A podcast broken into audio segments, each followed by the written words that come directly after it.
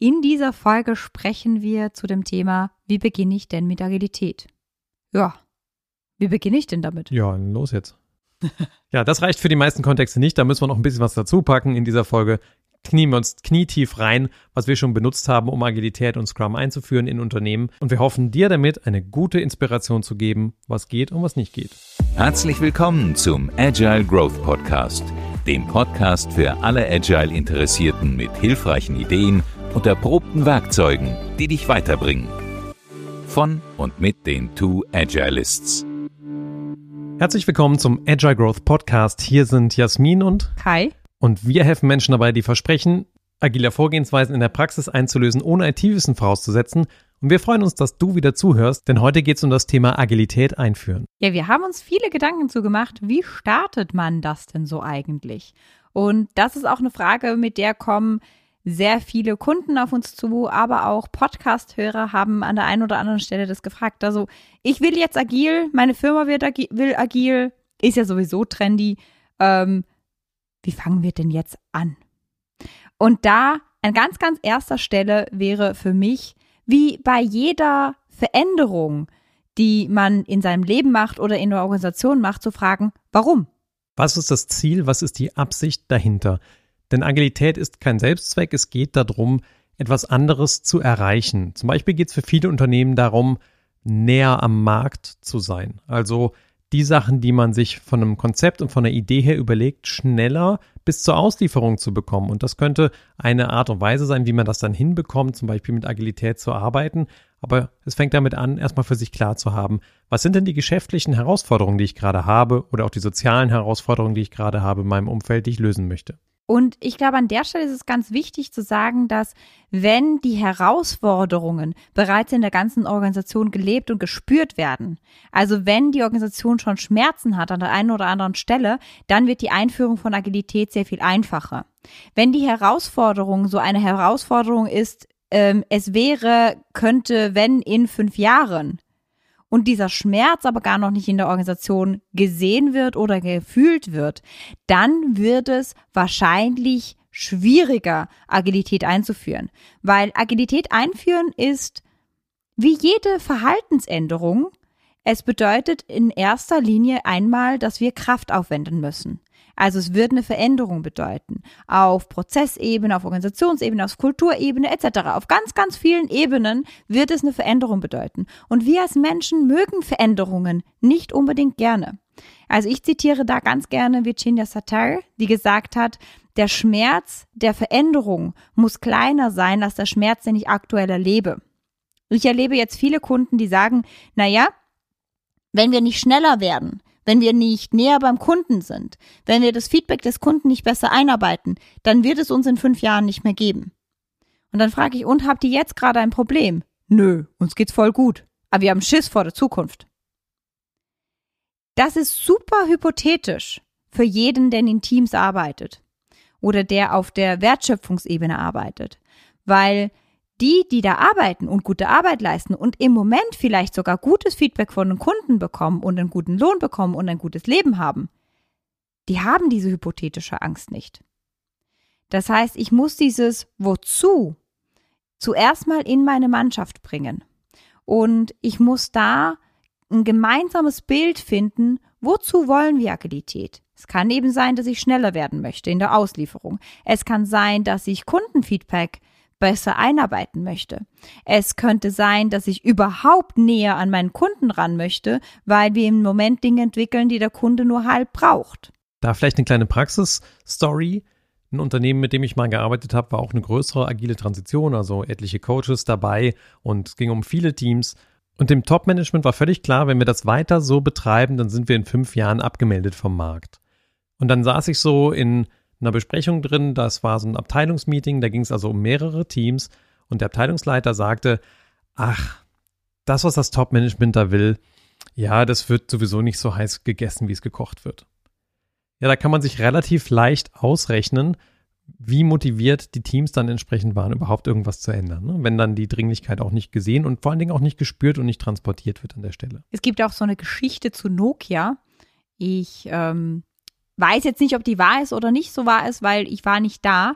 Aber es gibt diese Geschichte, dass ähm, Nokia war ja wirklich am Boomen. Die haben ein, ein großer Teil des Handymarkts abgedeckt. Ich hatte auch immer Nokia-Handys, ich habe sie geliebt.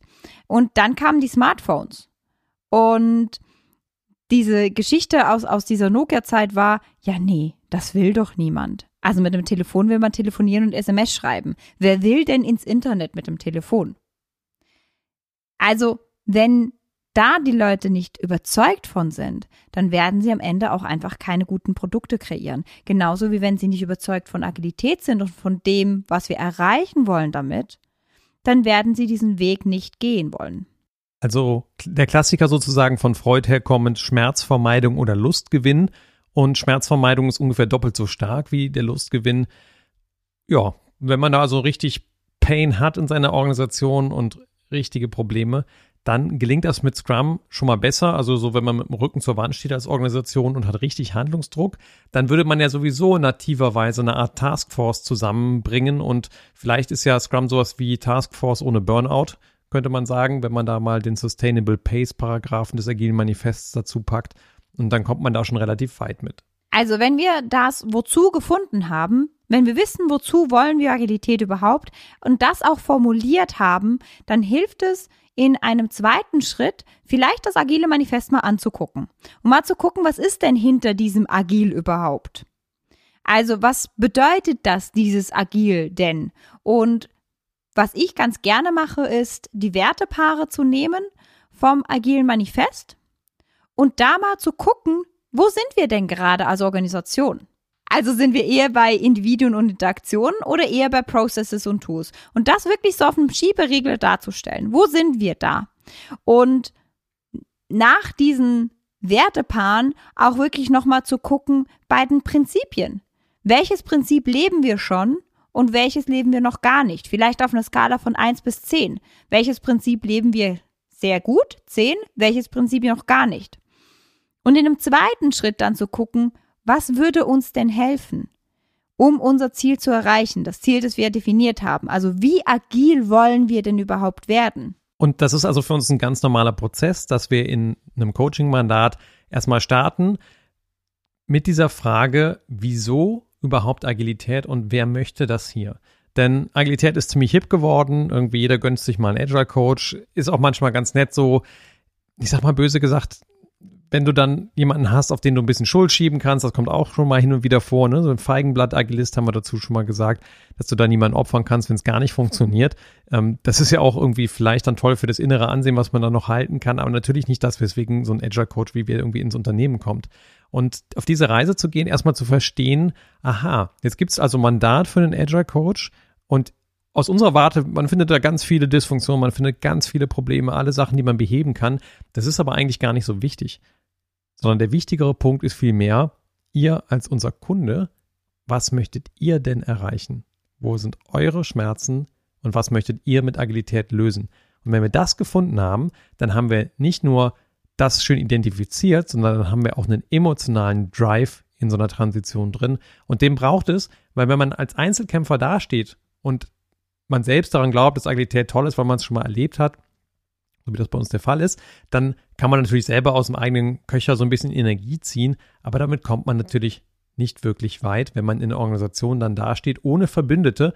Und in dieser Folge geht es natürlich auch um die Praxis, also auch darum, wie findet man denn diese Verbündete in der Organisation. Und auch ein Spoiler an der Stelle, dieses, wozu wollen wir Agilität?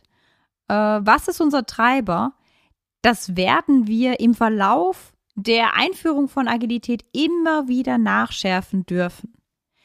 Das ist nicht so, als würden wir es hinschreiben und, und wird es dann Bestand haben. Es ist wie jede Produktvision auch. Also im Prinzip gehen wir an Agilität einführen ran, wie wir an ein Produkt erschaffen rangehen würden. Wir machen zuerst mal eine Produktvision. Und wie jede Produktvision auch, die darf ich nachschärfen, weil ich werde lernen. Ich bin in einem komplexen Raum, wo ich nicht weiß, was ich nicht weiß. Das heißt, wie gut kann mein erster Wurf meiner Vision sein? Brachial schlecht. Also ich werde die nachschärfen dürfen. Wir werden die alle wieder angucken dürfen, gucken dürfen, ist es noch das? Oder ein bisschen anders formuliert, bisschen mehr rechts, bisschen mehr links. Aber das kann so der zweite Schritt sein. Also das erste Schritt ist zu gucken, wozu wollen wir denn das überhaupt? Und der zweite Schritt mit dem agilen Manifest zu gucken, was ist denn da überhaupt wirklich drin?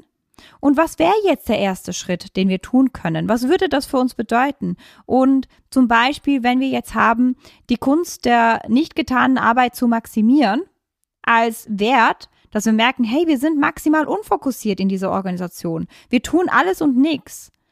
Aber wir sind nicht fokussiert und wir können auch nicht Dinge weglassen, dann zu überlegen, und was würde es denn jetzt brauchen? Auf welchen Ebenen? Und zum Beispiel beim, beim Wertfokus oder bei dieser Kunst der, der nicht getanen Arbeit. Ganz oft liegt es daran, dass wir zum Beispiel keine Product Owner haben, die wirklich Product Owner sind. Das heißt, die dürfen nicht Nein sagen. Wir dürfen in unserer Organisation generell nicht Nein sagen. Wir müssen zu allem Ja und Amen sagen. Es ist besser, wenn ich von allem ein bisschen was mache, als wenn ich irgendwas zu Ende mache. Weil wenn ich von allem ein bisschen was mache, dann muss ich ja niemandem sagen, dass ich für irgendjemandem was nicht machen werde. Aber ich komme leider auch nicht fertig mit meinen Dingen. Das könnte zum Beispiel sein, dass wir ähm, Product Owner haben, die wirklich Nein sagen dürfen. Es könnte sein, dass wir in unsere Portfolioplanung reingucken müssen, dass wir da den Prozess zusammenziehen müssen. Es könnte sein, dass wir Angst haben vor der Fokussierung, weil wir gar nicht wissen, worauf wir uns fokussieren müssen. Das heißt, dass wir zu wenig ähm, Bezug zum Kunden haben. Was ist dem dem wirklich wichtig? Woran sollen wir fokussieren? Also das kann ganz, ganz viele Dinge dahinter sein. Das können wir gemeinsam rausfinden. Und hier kommt der dritte Schritt. Wer ist denn gemeinsam? Und da darf man jetzt differenzieren. Ist das ein ganz kleines Umfeld, um das es geht, also eine Handvoll Leute? Dann ist die Einführungsstrategie ja tatsächlich relativ einfach. Vorausgesetzt, man hat jetzt rausgefunden, Agilität könnte eine Lösung sein für die Problemstellung, die ich gerade habe. Und Schmerzvermeidung und Lustgewinn steckt da irgendwie für mich drin, so in der Erwartung, dann ist das bei einem ganz kleinen Kontext relativ einfach. Dann mache ich vielleicht noch einen Workshop, wo ich mal Scrum und IT-Kanban gegeneinander kontrastiere und dem Team dabei helfe, die richtige Entscheidung zu treffen, was für den Kontext mehr Sinn macht. Dann springt man in eine Coach-Rolle rein, entweder in die Scrum Master-Rolle oder eine Kanban-Coach-Rolle und führt das Ganze ein und dann ist man relativ zügig mit einem Team dann da, dass man entsprechend spürt, ob das eben was verbessert oder nicht und das in Retrospektiven anpassen kann. Wenn man jetzt einen größeren Kontext hat, und das ist wahrscheinlich für die allermeisten Organisationen der Fall, dann geht es bei der Frage um die Mitstreiter häufig darum, ein Veränderungsteam zu etablieren. Und für das hat man schon viele verschiedene Begriffe wahrscheinlich gehört. Vielleicht kennst du ein Transition Team. Vielleicht kennst du ein Enterprise Transition Center. Vielleicht kennst du ein agiles Transitionsteam. Wie auch immer der genaue Name dafür ist, das sind also verschiedene Leute in diesem Team, die die Organisation möglichst gut beeinflussen können und dabei aus verschiedenen Ebenen der bisherigen Organisation und aus verschiedenen Rollen Menschen zusammenzubekommen. Denn es gibt durchaus gut vernetzte Softwareentwickler, es gibt gut vernetzte Produktentwickler, es gibt gut vernetzte Manager, alle möglichen Leute, die da irgendwo beitragen können und wollen, diese Veränderung nach vorne zu bringen, gehören da rein. Und wenn man sich dann die Frage stellt, und wie organisieren die sich denn innerhalb dieses Teams? Kann man nochmal darüber nachdenken, was Jasmin gerade gesagt hat? Naja, wir sind nicht in der einfachen Domäne, wir sind nicht in der komplizierten Domäne, wahrscheinlich sind wir mit Organisationsveränderung in der komplexen Domäne. Und da haben wir doch ein wunderschönes Werkzeug an der Hand. Was machen wir bei komplexen Sachverhalten und einem Team? Ja, also da kommt einem irgendwie Scrum in den Kopf, oder? Genau, also zumindest wenn man damit viel gearbeitet hat, liegt das irgendwie nah. Man hat also eine etwas grobe Vision, man hat ein Team, man hat entsprechend komplexen Sachverhalt von der Organisation, man möchte da was dran ändern, dann könnte man doch mal hingehen und entsprechend in Iterationen Organisationsveränderungen liefern.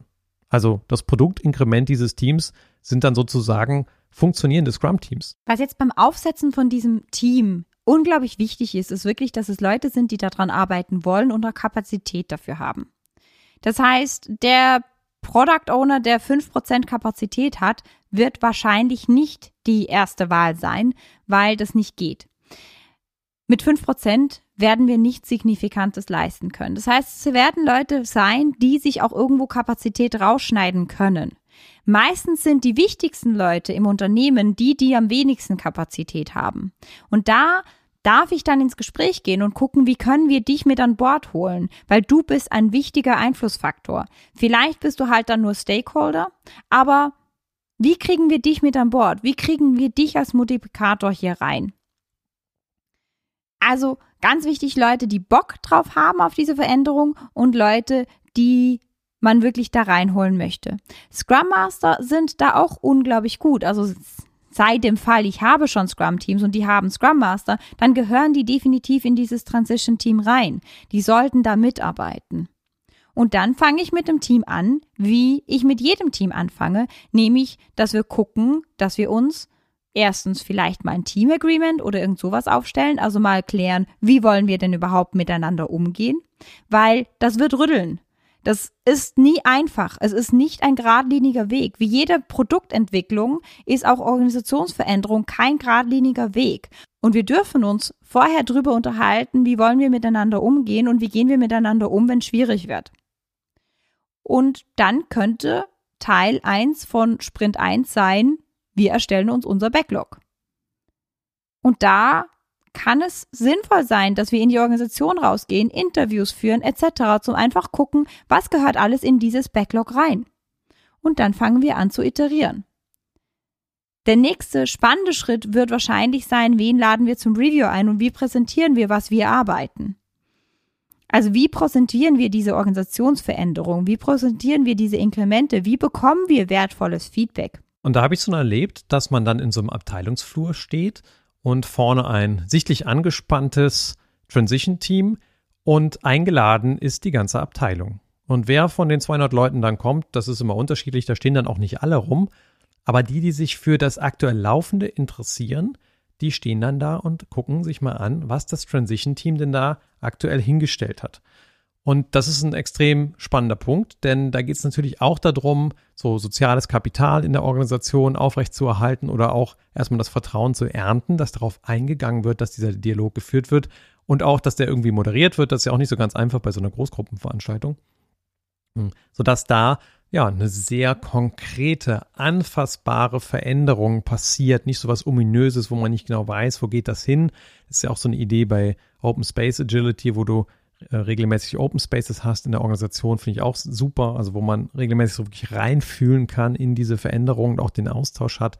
Das leistet da zum Beispiel dann eine zweiwöchentliche oder eine monatliche, häufiger hast du ein bisschen längere Laufzeiten, bis du irgendwas wie, weiß ich nicht, einen Gehaltspfad angepasst hast in deiner, in deiner Organisation, sodass das dann monatlich vielleicht mehr Sinn macht. Aber das hängt ein bisschen davon ab, vom aktuellen Kontext, wann sich die Leute treffen und in welchem Format genau das passiert. Punkte, wo das jetzt schief gehen könnte oder Punkte, wo wir schon gesehen haben, dass das, dass das schief geht, ist wirklich dann, wenn das Transition-Team im eigenen Häuschen ist und da locker munter Sachen vor sich her produziert, die eigentlich niemand möchte.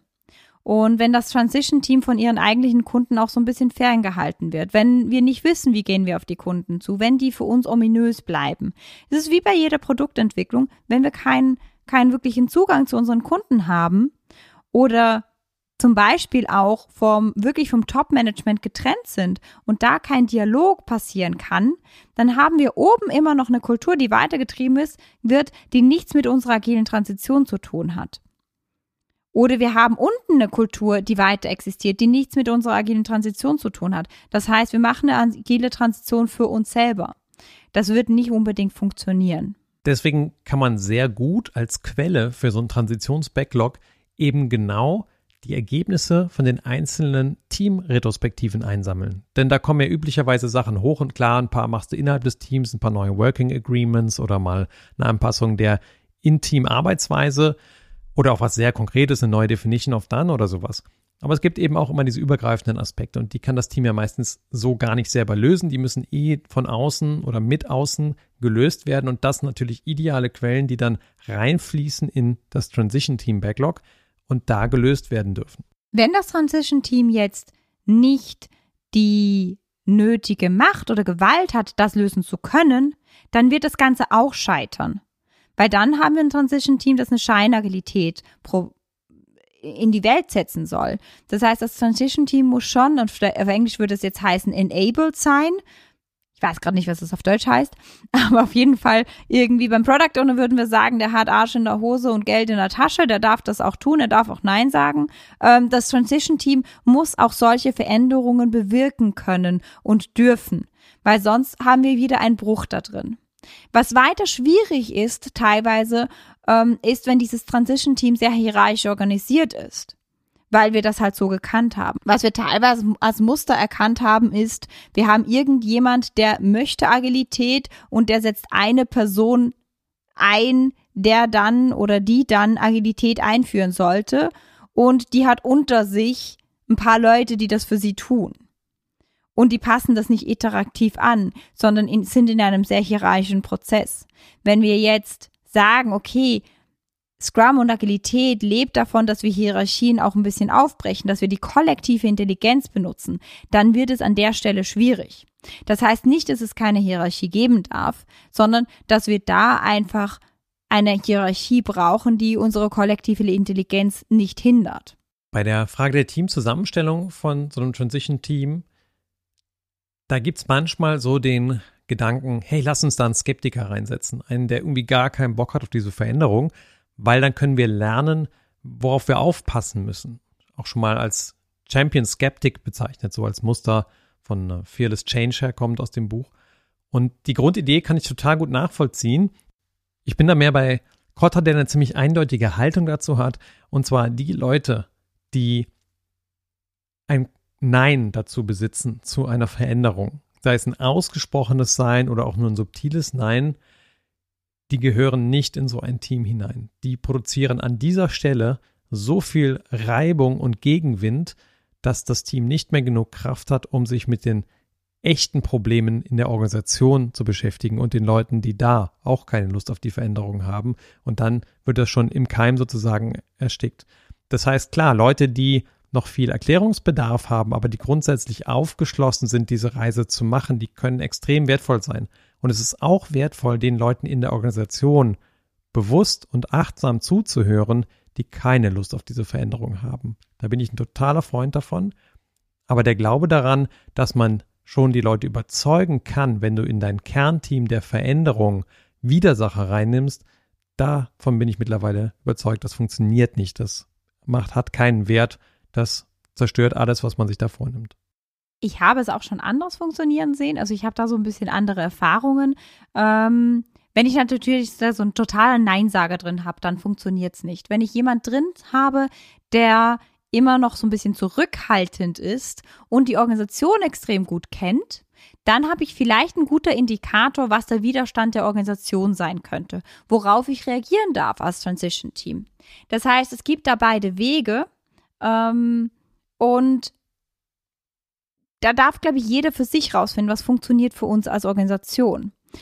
Oft kommt dann die Frage, ja, und was machen wir denn als Transition Team? Was wissen wir, ob wir richtig oder falsch liegen? Was sind denn die Maßnahmen, die wir machen?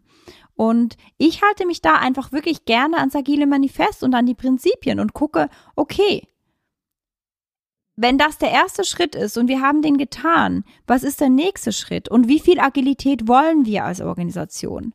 Das heißt, wenn ich das Ganze als Schieberegler sehe, dann muss ich nicht bei jedem Prinzip auf einer 10 sein und ich muss auch nicht bei allen Wertepaaren auf der ganz linken Seite sein. Das wird für gewisse Organisationen ja auch gar nicht funktionieren.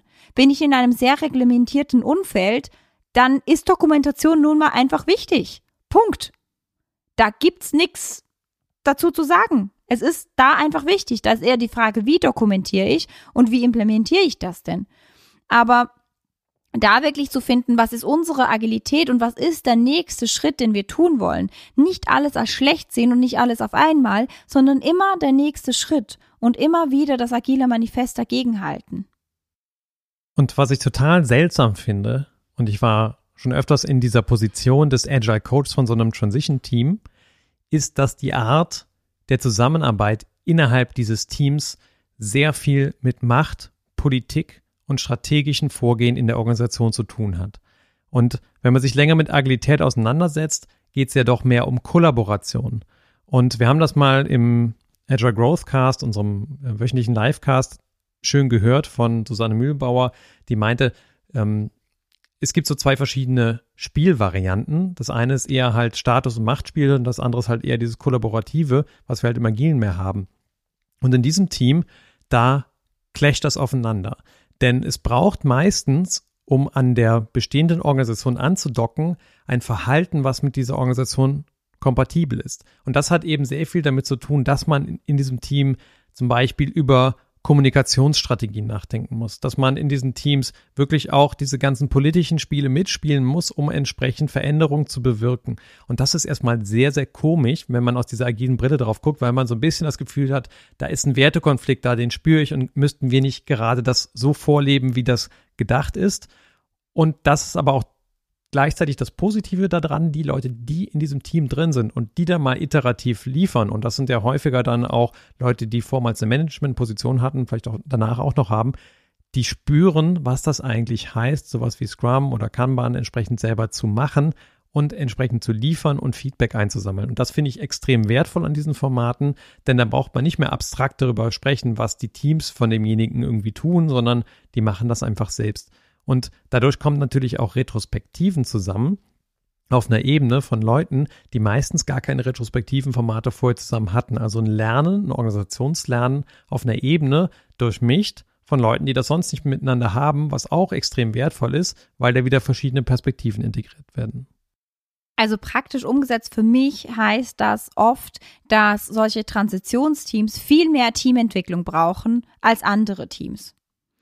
Und wenn ich da drei nicht investiere, immer wieder, dann brechen die ganz schnell auseinander und dann gibt's da ganz, ganz, ganz brutale und böse Grabenkämpfe. Wenn die aber integriert werden, diese verschiedenen Ansichten, Haltungen und Stärken, dann wird das, dann ist das ein extrem, extrem machtvolles Team.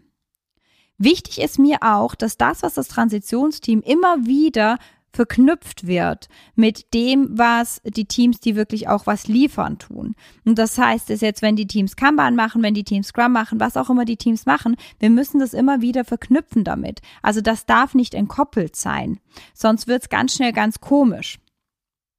Das heißt, auf der anderen Seite, wenn ich ähm, eine agile Transition mache an der Stelle, und ich mag dieses Wort nicht so nicht, nicht super gerne, aber wenn ich irgendein agiles Vorhaben habe, mein Wozu geklärt habe, mein Team habe, anfange, wenn ich das mit 400 Teams gleichzeitig machen möchte, dann ist das Scheitern wahrscheinlich vorprogrammiert, weil die 400 Teams ich werde das, was wir tun, nicht koppeln können. Und ich werde wahrscheinlich für diese Teams auch nicht schnelle Quick Wins irgendwie ähm, machen können. Also die werden wenig davon spüren. Und dann habe ich an der einen oder anderen Stelle ganz kleine agile Feuerchen und die werden vom großen System wieder gelöscht werden. In meiner Erfahrung ist es einfacher, wenn wir uns dann gucken, wenn sollte es sein, dass wir 400 Teams haben, gucken wir an welcher Stelle beginnen wir. Und da beginnen wir konzentriert und fokussiert. Und da haben wir wieder unseren Wert Fokus. Mal ganz abgesehen davon, und da haben wir ja schon in der Folge über agile Skalierung drüber gesprochen, dass bei der Frage 400 Teams ja auch irgendwie im Raum steht, brauchen wir überhaupt so viele Leute, um unser Ziel zu erreichen? Oder sind die einfach da, weil es früher so üblich war? Das Fass machen wir jetzt mal nicht auf, ne? sonst sind wir hier bei Gänsebraten, Rotkohl, Klöße, agile Transition schnell gemacht, sondern wir wollen damit einen systemischen Regelkreis installieren mit so einem Transition-Team, das entsprechend durch empirische Prozesskontrolle mit der Organisation in einem lebendigen Dialog ist, um entsprechend dann immer wieder anzupassen auf das, was passiert und entsprechend Stück für Stück dazu führt, dass wir die Kultur transformieren. Und die Kultur ist dabei der Schatten der Organisation, also der Schatten des Verhaltens der Menschen innerhalb des Gebildes. Ich weiß leider nicht mehr, wo ich das Bild des Schattens der Organisation her habe. Ich finde das super toll. Falls jemand die Originalquelle kennt, gerne, gerne mir schicken. Und damit sind wir auch schon am Ende von dieser Folge. Ich hoffe, du hast ein bisschen Einblick bekommen, wie du Agilität anfangen könntest? Ich glaube, es ist ganz wichtig, diese Realisation, was für eine Art von Veränderung steht eigentlich an, wenn man Agilität einführen will, nachdem man das Warum verstanden hat, beleuchtet hat und ein grobes Bild davon hat, warum das Sinn machen könnte, agil vorzugehen, zu realisieren, aha, das liegt also in der Domäne der Komplexität. Und für Komplexität kennen wir doch was, nämlich empirische Prozesskontrolle. Da bietet sich an, sowas wie Scrum qua Scrum zu machen, also Scrum durch Scrum einzuführen. Ist schon mehrfach veröffentlicht in vielen Werken, gibt schon, das Muster gibt es schon ewig, sowas darauf anzusetzen und einen hohen Entscheider als Sponsor entsprechend in die Product Owner Rolle reinzubekommen, entsprechend einen erfahrenen Agile Coach in eine Scrum Master Position reinzusetzen und das Team aus einer ja, crossfunktionalen Mischung der Beeinflusser in der Organisation zusammenzustellen, dann hat man eine faire Chance darauf, dass das gelingt. Vielleicht auch irgendwie noch so im Abklang der Folge, das gelingt natürlich irgendwie regelmäßig auch nicht. Da muss man sich auch einfach bewusst drüber sein. Ne? Jeder weiß, wie Organisationsveränderung in seinem Laden funktioniert. Häufig gehen auch solche Initiativen einfach mal daneben, muss man auch ganz transparent sein und ganz offen. Ne? Es gibt keine Erfolgsgarantien an der Stelle. Aber es ist ein gutes Setup, wo man eben dynamisch darauf reagieren kann, was passiert in der Organisation, in etwas, was sehr nah ist an den Menschen, denn sie können einfach zu so einem Sprint-Review regelmäßig hingehen. Und ja, damit hoffen wir, dass du einen guten Einblick darin bekommen hast, wie kann man anfangen, wenn man mit sowas wie Scrum oder Agilität starten möchte. Und wenn du noch mal ein bisschen reingucken willst in die ganzen Sachen, die wir mittlerweile veröffentlicht haben, wir haben fast 20 Live-Interviews mittlerweile geführt, ganz, ganz spannende Leute da gehabt. Wir haben mittlerweile viele Podcast-Folgen veröffentlicht, dann check doch mal agilegrowth.de. So benennen wir unser Podcast agilegrowth.de und da findest du alles nochmal zusammen und wir freuen uns sehr, wenn du entsprechend da mal vorbeischaust und auf unserer Seite weiter inspiriert bist, was Agilität angeht. Wir wünschen dir eine wunderbare Zeit und gutes Gelingen.